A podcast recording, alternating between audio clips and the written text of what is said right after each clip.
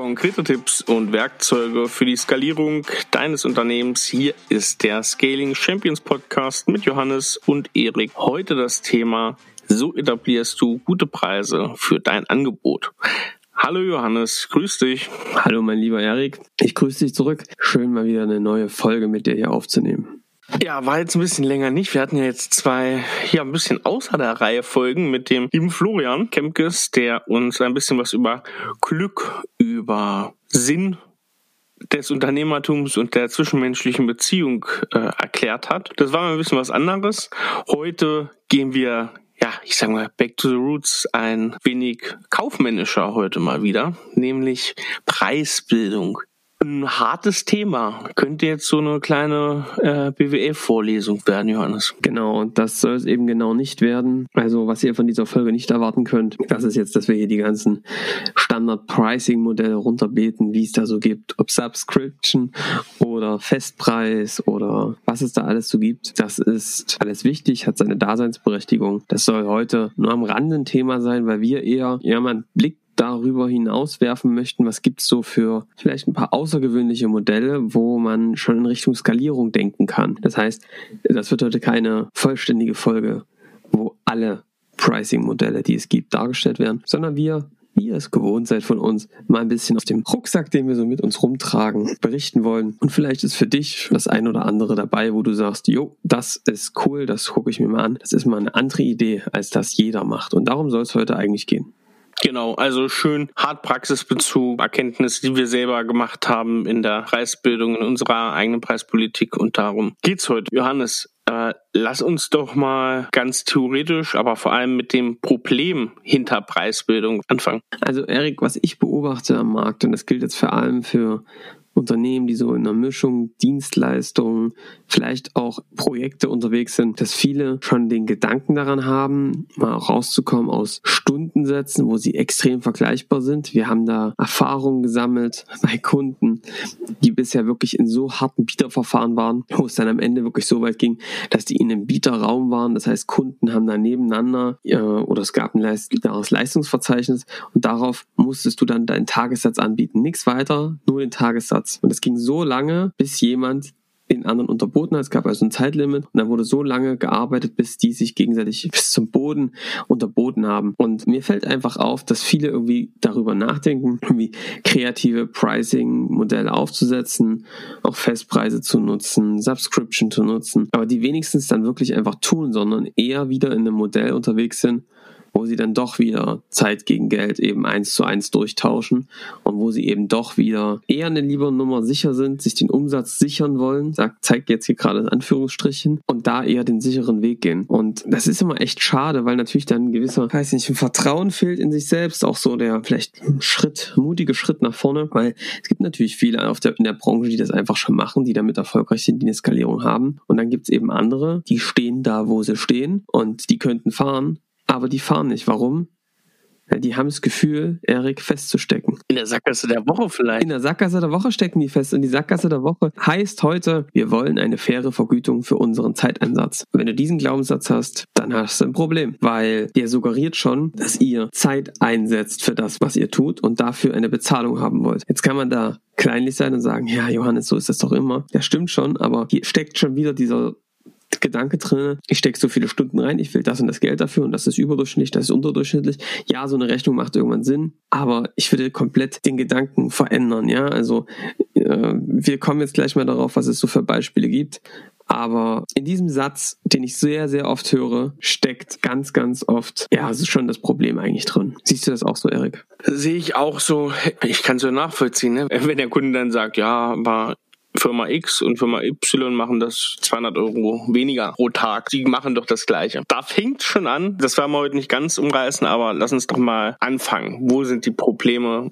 Wie kann ich das lösen? Welche Tipps gibt es? Also ich will eigentlich jetzt gar nicht so in diese Tipps reingehen, weil wir haben darüber gesprochen, wie du da hinkommst, dass du rauskommst aus dem Zeit gegen Geldgeschäft in eine skalierende Idee, hört euch die Podcasts an, da wird es relativ klar beschrieben. Wovon ich echt ein Freund bin, ist das Thema Value-Based Pricing. Und auch das haben aus meiner Sicht viele falsch verstanden. Die denken jetzt, ich muss bei jedem Kunden immer wieder diese Nutzenargumentation geben. Das ist natürlich auch immer sehr komplex und sehr aufwendig. Ich meine vor allem, dass ihr euch überlegt, welchen Nutzen stiftet ihr eigentlich auf der anderen Seite. Ihr müsst es ja schaffen, ein Angebot zu schaffen, wo ein Kunde sagt, ich muss das machen. Es liegt auf der Hand, dass ich es tun muss. Das sind die richtigen Schritte und es ist ein Preis und auch eine Sicherheit, die für mich okay ist und ich gehe jetzt los. Und da nutzen wir eben dieses Thema Value-Based Pricing. Das ist vielleicht der Tipp der Woche, wo wir sagen, guckt euch eben wirklich an, welcher Nutzen entsteht auf der anderen Seite beim Kunden. Hat sich ja jeder schon mal gehört, Johannes, aber mach's doch nochmal, für die, die es vielleicht noch nie gehört haben, nochmal ganz kurz kleine Definition dazu. Value-Based Pricing heißt eigentlich, du guckst dir an, welche Effekte hat das, was ihr tut. Ich glaube langfristig daran, oder alle bei SAR glauben langfristig daran, dass die Unternehmen sich durchsetzen werden, die da eine klare Antwort haben. Die wissen, welcher Effekt beim Kunden entsteht, welcher Nutzen. Und wir hören immer wieder von Unternehmern, die sagen, ja, ihr seid ja in der Skalierung unterwegs, da gibt's ja dann Umsatzwachstum, da gibt's ja Gewinne, da ist es ja viel, viel einfacher ja, das kann stimmen. Machen auch andere Dinge wie einen agilen Strategieprozess, da ist das schwerer, aber trotzdem möglich. Warum? Es ist immer sehr binär. Nutzen ist nicht immer nur mehr Geld. Es kann auch sein ein schnellerer Prozess und da kann man auch mal eine Zeitschätzung abgeben. Ja, ich weiß es über den Daumen, aber die ist besser als keine. Man kann auch sagen, es werden vielleicht Ressourcen geschont, es werden vielleicht Kapazitäten bei Mitarbeitern frei, die man für andere Dinge nutzen kann und dafür entsteht ein Effekt. Es kann dadurch passieren, dass vielleicht wirklich Kosten reduziert werden, die man sich angucken kann. Es kann passieren, dass da einfach wirklich Aufgaben Aufgabenbereiche wegfallen, die vorher Geld gekostet haben, dass keine Fehler auftreten, die viel Geld kosten. Das muss man sich eben angucken und dann eben mal konkrete Zahlen ranhängen. Mal gucken bei euren Kunden, was passierte denn dann in der Vergangenheit? Welche Fehler wurden weniger? Was wurde denn an Zeit gespart? Und das wirklich mal als ein Case so aufzubereiten, dass man wirklich sagt, drei Personen haben 50 Prozent weniger für dieses Thema gebraucht. Das wurde automatisiert. Dafür konnten sie ihre Zeit für was anderes nutzen. Und dieser Effekt ist, wenn man jetzt mal die Stundensatz hochzieht, so viel Zeit wert ne? oder so viel monetärer Nutzen wert. Im ersten Jahr, im zweiten Jahr, im dritten Jahr. Das ist Value-Based Pricing. Und warum da ja auch eine Schätzung für jeden einzelnen Kunden wegfällt, ist ja das immer wieder bei einem Thema Standardisierung oder in einer Position, in einer Branche bei bestimmten Kunden ist ja immer ähnliche Strukturen, die du da schon wahrscheinlich vorfindest, die du ja dann schon annehmen kannst. Ne? Deswegen musst du ja nicht das ständig neu rechnen, auch wenn es hochstandardisiert ist, dein Angebot. Yes, sir. Also das Ziel ist vom Value-Based Pricing eine Win-Win-Situation für den Kunden und sich selbst zu schaffen. Das haben auch schon alle gehört. Die wenigsten machen es nur. Die sagen, das kostet dich jetzt das. Ende der Diskussion. Vielleicht noch ein bisschen weicher nutzen, dann war's das. Und was natürlich auch noch ein Tipp ist, viele Grüße an Oliver Wegner in der Schweiz, unser Vertriebsberater und Experte bei uns auch im Team. Was der immer sagt, ist, guckt euch vor allem die Kosten an, wenn ihr nichts macht, also wenn der Kunde einfach da bleibt, was kostet ihn das im Vergleich zu einer Veränderung? Und das würde ich auch dem Kunden vorrechnen. Also komm, Value-Based Pricing, Erik, mal ein paar Beispiele. Was sicher ein schöner Punkt ist, ist das Thema zu sagen, wir machen eine Erfolgsbeteiligung. Da gibt's jetzt schon die ersten Schreien, Wahnsinn, da müssen wir uns ja total sicher sein, dass das wirklich funktioniert. Ja, genau, genau, genau, das ist es, ja das wäre total super, wenn wir uns sicher sind, dass das funktioniert, was wir da dem Kunden versprechen. Das wäre so klasse. Auch für den Kunden wäre das irgendwie super fair, wenn der da irgendwie eine halbe Million auf den Tisch legt, dass er dann sich irgendwie auch sicher sein kann, dass das danach funktioniert. Und wenn du da Zweifel hast, dann ist natürlich die Frage, woran liegt denn das? Ist das Produkt nicht gut? Seid ihr nicht so gut? Glaubt ihr nicht, dass der Kunde nicht umsetzen kann? Das ist immer ein Risiko, was ihr mittragt. Deswegen würde ich vielleicht auch nicht auf eine 100% Erfolgsbeteiligung gehen, sondern auf einen Teil und es vielleicht auch nicht bei jedem an Kunden anbieten, sondern bei denen, denen das Sinn macht und wo ihr auch das Gefühl habt, die können das auch erfolgreich umsetzen. Das macht zum Beispiel bei denen Sinn, wo ihr wirklich in den Prozessen tief drin steckt, wo ihr an Umsatzsteigerung unterwegs seid. Auch im Marketing macht das natürlich extrem viel Sinn. Die ganzen ganzen Ads-Agenturen machen das tagtäglich. Überleg mal, auch wenn du in einem anderen Bereich unterwegs bist, wie du das für dich nutzen kannst. Also du sagst, es gibt einen festen Preis und dann gibt es prozentual auf die Erfolge, die wir gemeinsam festgelegt haben, Zeitersparnis, Fehlerreduktion, für mehr Umsatz gibt es eine Beteiligung. Für jeden Lead, ja, zum Beispiel. Ihr könnt euch nicht vorstellen, wie bereit Kunden sind, da in einen gemeinsamen Deal zu gehen, der am Ende ein viel höheres Umsatzpotenzial für euch hat. Und ey, was ist das für eine geile Situation, wenn auf einmal die Kunden mehr Leads machen über die Website und ihr daran partizipieren könnt und ihr wirklich eine langfristige Beziehung habt, wo alle Bock haben, erfolgreich damit zu werden. Das ist doch echt der absolute Wahnsinn. Und ja, was ist dafür wichtig? Dass ihr das, was ihr da eurem Kunden verkauft, nicht zum ersten Mal macht. Das ist die Antwort, warum wir immer wieder sagen, don't do it, dass ihr immer wieder ein neues Portfolioelement für jeden neuen Kunden aufmacht. Damit kannst du sowas nicht tun. Das wäre absoluter Wahnsinn. der rennt ihr in was rein, was ihr niemals delivern könnt, weil es das erste Mal immer schief geht. Also das ist etwas, du musst es mehrfach machen und dann kann sowas funktionieren. Ja. Ein zweites Beispiel, was ich sehr schön finde. Warum finde ich das sehr schön? Ja, weil wir das auch so machen, ist, dass wir sagen, wir verkaufen nicht die Stunde an euch, sondern wir verkaufen an euch eine Gesamttransformation vom Punkt A zum Punkt B. Und das ist das Versprechen, was wir liefern. Wir sagen also, wir bringen dich von hier nach da. Das heißt also bei uns zum Beispiel vom Champion zum ja, Champion, also ein IT-Unternehmen, was schon echt gut ist in dem, was ihr da tut, zum Scaling Champion. Ja, was ein Scaling Champion ist, habt ihr sicherlich schon mitbekommen, sonst wäre er nicht in dem Podcast. Also ein skalierendes Unternehmen mit einer guten Treibstoff-Pipeline, wo also auch skalierender Sales vorne dran ist, skalierendes Angebot, skalierende Infrastruktur. Unternehmen arbeitet am Unternehmen. Das ist das Versprechen, was wir liefern. Wenn man mit uns zusammenarbeitet, gibt's das innerhalb vom Zeitraum Kommt ein bisschen drauf an. Halbes Jahr, Jahr, anderthalb Jahre. Kommt ein bisschen auf die Grundbedingungen drauf an. Und das verkaufen wir zu einem Festpreis. Jetzt liege ich hier aber ganz schön rum, ne? Ja, stimmt. Aber gut, äh, das ist ein ehrlicher Podcast. Ihr kriegt hier die echte Wahrheit auf die Ohren. Das gibt's also zu einem Festpreis, bieten wir das an. Warum? Naja, also wir als Unternehmen, wir wollen dafür bezahlt werden, welcher Nutzen am Ende entsteht und welcher Effekt entsteht. Das hat bei uns einen Preis. Da sind wir darüber gekommen, dass wir gemerkt haben, ne, wo stehen denn Unternehmen danach, wenn die auf einmal ein skalierendes Angebot bekommen, wenn sie dadurch viel mehr Kunden abwickeln können, wenn sie auf einmal dadurch ganz andere Gewinnkorridore erreichen können? Das ist der Effekt. Und wir sagen, unser Ziel ist es doch nicht, ganz viele das machen, möglichst viel Zeit beim Kunden und auf dem Kunden zu verbringen, um dann eben möglichst viel Time und auch Budget dort rein abzurufen, weil das ist ja Wahnsinn. Das kostet ja nicht nur uns mega viel Ressourcen, sondern vor allem den Kunden. Ich finde sogar, das schadet dem Kunden. Also wenn du dann die ganze Zeit dort sitzt und das eigentlich, was wir da machen, alles schon da liegen hast und es einfach nur noch mal machst, damit du da mehr Geld rausbekommst, finde ich das einfach Betrug. Das erschließt sich mir nicht. Warum müssen wir zum Beispiel Skripte neu erarbeiten, obwohl wir die eigentlich haben und wir an 80 Prozent ansetzen können, um die 20 Prozent individuell draufzusetzen? Warum können wir nicht damit starten? Und dafür haben wir alle beide Seiten Zeit gespart und das kostet das Gleiche. Ist doch fair. Also finde ich einen Vorteil sogar. Ja? Deswegen äh, machen wir das ne? zum Festpreis. Das heißt, wenn das Projekt geil läuft, erfolgreich läuft, können das mit echt einem guten Zeiteinsatz, der nicht brutal ist für beide Seiten, echt gut durchlaufen und alle sagen, ey, nicht viel Zeit, mega Ergebnisse, Bombe. Das ist für uns ideal. Es kann auch mal passieren, dass eine Validierung zum Beispiel nochmal wiederholt werden muss, weil die Zielgruppe doch noch nicht so die richtige war und wir nochmal einen Pivot brauchen. Und was machen wir da? Ja, wir gehen die extra Meile. Warum? Weil wir das über die ganzen Projekte hinweg einfach mit eingerechnet haben, dass das immer mal passiert.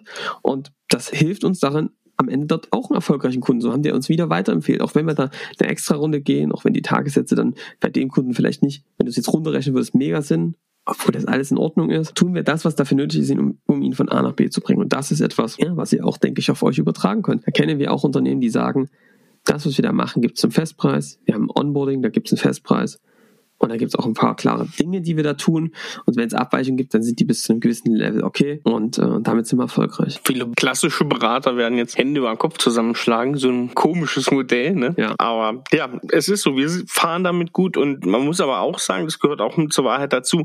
Natürlich war das bei uns, also wir haben dann einfach gesagt, ja, wir müssen diese Schwelle jetzt nehmen und müssen drüber laufen. Aber trotzdem war es eine Schwelle, ne? Das zu machen, die ersten Angebote in die Richtung auch zu entwickeln, als wir das damals das erste Mal gemacht haben, ist eine Hürde. Man muss nur gehen und merkt dann sofort danach, ja, guck mal, tut gar nicht weh. Mit einer guten Nutzenargumentation tut das halt auch dem Kunden nicht weh. Und der sieht auch, wenn ihr da sehr sicher gut standardisiert seid, sieht er diesen Gewinn natürlich auch ja. für sich. Und jetzt, Erik, will ich noch mal ein drittes Beispiel bringen, wie man es auch machen kann. Finde ich extrem geil. Inspiration, nehmt es euch mit. Stellt euch einen Kunden vor, also Kunden von uns, okay? Die sind eine E-Commerce-Agentur. Die bauen B2B-Shops. Und was die gemacht haben, ist gesagt, wir gehen an die großen Unternehmen ran, zum Beispiel so Container, die große Container herstellen oder ne, B2B halt. Und was die gesagt haben, ist, die gehen zum Kunden und sagen, pass mal auf, wir stellen dir einen Shop hin, individuell. Wir haben hinten unsere Komponenten, die haben eben auch nicht alles immer wieder neu entwickelt. Die hatten also so ein Halbzeug, was sie immer wieder genutzt haben. Man hat mittlerweile auch einen geilen Prozess, wie sie diese Shops aufsetzen, wie sie betreiben, wie sie das Onboarding machen, wie sie auch die Vertriebsprozesse danach optimieren. Die könnten zum Beispiel auch sehr gut diese Erfolgsbeteiligung machen, weil die daher sehr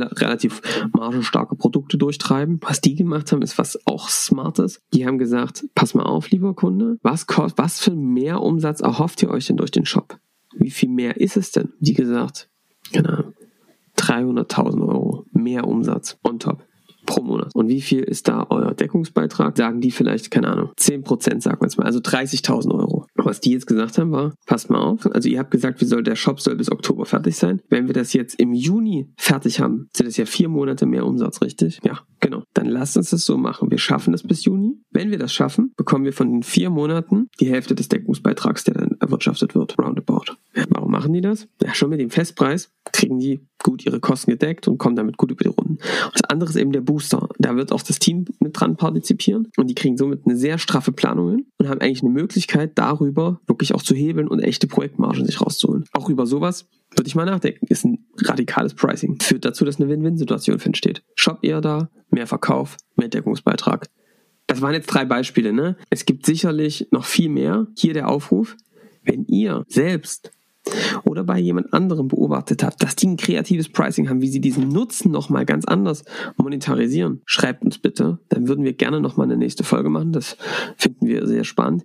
Und vielleicht nochmal ein paar mehr wirklich spannende Pricing-Modelle uns angucken, wo mal so coole Ideen entstanden sind, wie man den Nutzen für den Kunden wirklich auch noch ganz, ganz klar mit einpreist und ja, dann eine Win-Win-Situation schafft. Vielleicht haben wir hier ja auch als Hörer oder von unseren Hörern kennt jemand einen Spezialisten, einen in der Nische positionierten Pricing-Experten, vielleicht für die IT-Branche, vielleicht für andere Branchen, der ja vielleicht auch mal Lust hat, hier zu Gast zu sein bei uns. Wir haben Florian jetzt ganz gute Erfahrungen gesammelt, wie es mal ist, hier auch einen Gast zu haben, werden auch in den ja, nächsten zehn Folgen, 15 Folgen auch noch einen weiteren Gast haben. Vielleicht gibt's ja da draußen wen und dann würden wir da einfach noch mal eine zweite Folge dazu machen. Das waren jetzt aber erstmal die drei Tipps von uns, Johannes. So ist das. So ist das. Johannes? Ja, Erik? Weißt du, wo ich jetzt gerade, wo diese Folge hier rauskommt, wo ich da bin? Nein, Erik, sag. An der Adria. An der Adria. An der Adria. Wir produzieren ja heute ein bisschen vor. Ich erfinde mich ja in Apulien für die, ja, in Podcast-Folgen gerechnet, für diese und für die nächste auf jeden Fall. Und ich freue mich schon. Kennst du so zwei, die zwei Hauptessenskomponenten aus Apulien? Warte, ich rate. Spaghetti? Äh, nee. Äh, nee. Also Pasta warst du schon mal richtig. Die Pasta der Region ist die Orikette. Das sind diese kleinen Öhrchen, diese Ah, kleinen die Runden, die so eine so eine Kon, ja, ja gut, kommt jetzt auf von welcher Seite man äh, sie sieht, so eine konkav konvex jeweils nach der Seite, wo man drauf guckt, Form. Und da sage ich mal ein ganz, ganz flottes ähm, Orikette-Rezept. Und zwar einfach schöne frische Erbsen nehmen, als Orikette kochen, Mhm. paar Zwiebeln, Knoblauch anschwitzen, bisschen Olivenöl, also ein bisschen Olivenöl anschwitzen, Weißwein drüber, einreduzieren lassen, bisschen Sahne ablöschen, da drin die Orikette schwenken, die frischen Erbsen schön leicht blanchiert, schön knackig drauf machen, zack, fertig. Super, super gutes Essen. Burrata ist übrigens das zweite, ja. Ah, Burrata. Haben wir schon mal drüber gesprochen hier. Haben wir schon mal drüber gesprochen, genau. Schön, Erik. Was habt ihr denn Und, so und vor? ein Wein, ein Wein noch aus dem Norden, der dazu richtig gut passt zu diesem Gericht. Und zwar ein Malvasia, Mhm. eine Rebsorte, die ja gibt's viel in Italien, aber auch viel in, im osteuropäischen Bereich. Und zwar den Malvasia Bianco Colio 2018 aus dem Friaul. Das ist so das nordöstlichste Anbaugebiet oder auch insgesamt die nordöstlichste Region von Italien. Und der Winzer ist der Mario Schiupetto. Großartiger Name, wie ich finde. Ich glaube, so 20 Euro kostet der Wein. Holt euch den mal. Passt zu diesem Gericht sehr gut. Schön. Also, was ist so das, was ist so das, was du, was ihr so erleben wollt? Macht ihr so ein bisschen Easy Life und äh, Ja, genau. Ganz abgeschieden. Kleines Ferienhaus mitten im Olivenhain. Wirklich Mhm. drumherum nichts. In der Nähe vom Meer, fußläufig. Und ja, dann wird viel ans Meer gegangen. Es wird sich ein bisschen was angeguckt. Äh, mein Sohn möchte ein Amphitheater oder ähnliches sehen. Der ist gerade sehr auf Römer-Archäologentrip. Mhm. Äh, deswegen werden wir uns da was angucken sehr schön. gut essen gehen und ich werde viele Märkte auf jeden Fall besuchen und ja, es wird nach Lecce gehen, in das Restaurant Pros. Da waren wir das letzte Mal vor drei Jahren, glaube ich, haben inzwischen einen Stern ergattert, habe ich ein Jahr bevor sie einen Stern bekommen haben, noch richtig geraten, dass sie den bekommen und es ist eins meiner Lieblingsrestaurants insgesamt in Europa. Junges, cooles Team. Ja, da freuen wir uns schon drauf. Ja, Erik, ich, während du hier ähm, am Verreisen bist, halte ich hier die Stellung Das ist wichtig. und guck, dass es unserem Marketing weiterhin so gut geht. Oh, ich mache das hier, äh, ich ziehe hier durch, halt die Stellung für dich. Ich vertraue dir. Solange du Olivenöl und Wein mitbringst, halte ich das auch aus. Ich sehe schon, ich sehe schon. Das kriege ich bestimmt hin und äh, jetzt, ja, gehe ich mal wieder zurück an den Strand, ne? Geh an den Strand, Erik, viel Spaß. Äh, ne, lass dir schön die Sonne auf den Bauch scheinen. Grüß die Familie und ja, Wir, die arbeitende Bevölkerung, machen jetzt mal weiter, würde ich sagen. Nehmt also eure, nehmt eure, eure, also eure Notizen, geht auf eure Kollegen zu und überlegt mal wirklich, können wir denn mal beim nächsten Flug mal was anderes probieren? Können wir denn mal gucken, wenn wir noch was rausholen, wie wir uns anders aufstellen und den Kunden eigentlich auch vermitteln, dass wir daran interessiert sind, dass er wirklich einen Nutzen hat durch unsere Lösung. Dann wünschen wir euch eine erfolgreiche Restwoche, einen erfolgreichen Wochenstart. Ihr werdet uns ja irgendwann sicher hören, Mitte, Ende, Anfang der Woche. Und wir hoffen, dass ihr uns teilt, dass ihr uns bewertet, ein Abo da lasst bei Spotify, bei iTunes, bei dieser. Und dann hören wir uns in der nächsten Woche wieder. Bis dahin. Ciao. Ciao, ciao.